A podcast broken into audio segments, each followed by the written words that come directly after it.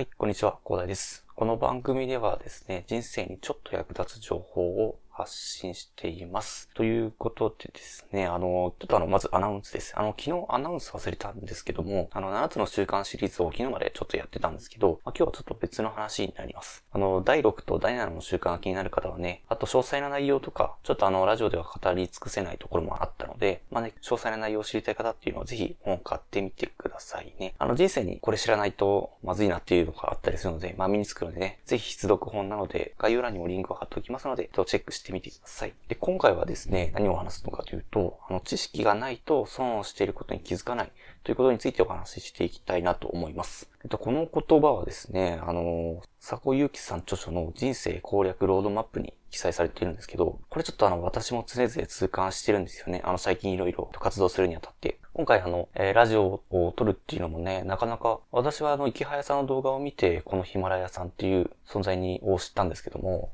いや、これ知らなかったんですよね。なんか YouTube に全然私合わなかったので、どうしようかなって思ってた時に、ヒマラヤさんって結構ま、2年前何年前もう結構4、5年前からやってるんですよね。知らなかったんですよね。だからちょっとこの2年、4、5年間をちょっと無駄にしちゃった感がすごくあるんですけど、まあ、ただね、ちょっとまあ気づいた時点で、皆さんに役に立つ情報とか発信できたらいいなと思って、今発信させていただいております。でね、知識がないと損していることに気づかないっていうところで、あの、ちょっと今の話は、あの、私の、えっ、と、経験談というところなんですけど、あの、簡単な例で言うとですね、あの、同じ商品の購入でもですね、あの、どっちのお店が安いかっていうことを、まあ、知っていないとですね、まあ、単純に言えばその分損してしまうというところがあるんですよね。まあ、あの皆さんも経験あると思うんですけど、あっちのスーパーで200円のサバが、こっちのスーパーでは100円だったみたいなことあると思うんですけど、まあ、知っていれば、あの、そこで100円、えー損しなくて済んだのに、まあ、損してしまうというところがあるんですよね。まあ、これが、あの、チャンスをつかむという話になるとですね、あの、勉強して、社会情勢を把握していないと、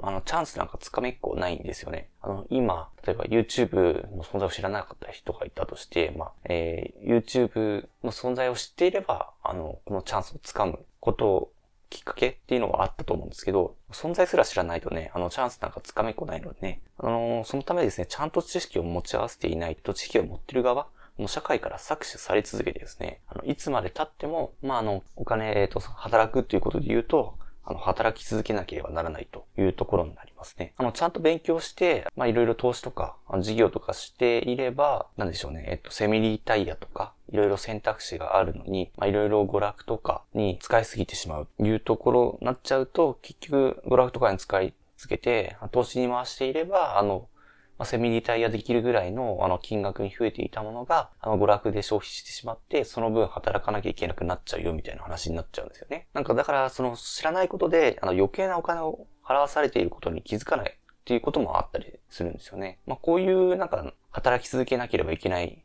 状態っていうのを、まあ、よくラットレースっていうふうに呼ばれていますよね。あの、ネズミが回し車を走り続けることに例えられて、まあ、ずっと働き続けなければならないみたいな感じで、よく例えられています。まあ、せっかく働いてね、得た資金なので、まあ、搾取されないようにね、その資金をもとに、そのラットレースから抜け出せるように、まあ、知識に投資しましょう。ね。あの、まあ、なんでしょうね。あの、バカ高い、あの、講義とか、まあ、やったらかなり有益なものもあるんですけど、まあ、必ずそっちに投資しようっていう話じゃなくて、別に本、本でいいんですよね。本読書とかね、そちらに投資して、あの、自分に必要な知識を得ていくと。あのーまあ、講義とか、いろいろ高い、えっ、と、講義とかもあると思うんですけど、あれを使うことで、まあ、さらに時間が節約できるっていうところがあるので、まあ、そのお金が用意できない、借金しないと用意できないみたいな話になるんであれば、あの、読書とか、そちらでもいいので、とりあえず知識をつけていくっていうことが、あの、最優先事項ですね。そうすることでね、まあ、ラットレースから抜け出せるようにですね、知識を蓄えてですね、あの、もうちょっと効果的な生き方ができると思いますので、えっ、と、そういうふうに、ちゃんと勉強は怠らずにね、えっ、と、していってほしいなと思いまして、今回お話しさせていただきました。それでは今回はですね、知識がないと損していることに気づかないということについてお話ししましたが、いかがでしたでしょうか？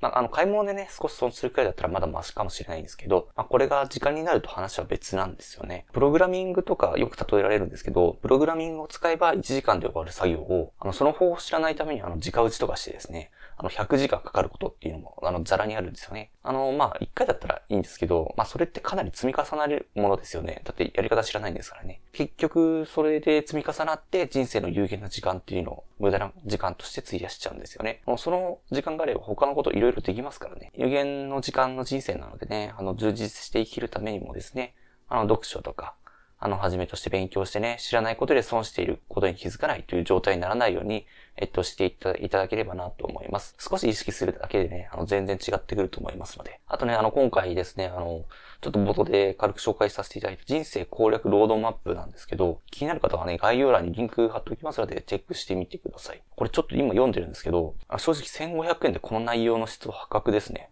良質な本ってなかなか見つけることが難しいんですけど、その良質な本の中でもかなりレベルの高い本になっているかなと、と個人的には思います。まあ、あの、人生攻略ロードマップ気になる方は概要欄にリンク貼っておきますので、チェックしてみてください。それでは今回はこんな感じで終わりにしたいと思います。本日も良い一日をお過ごしください。それでは。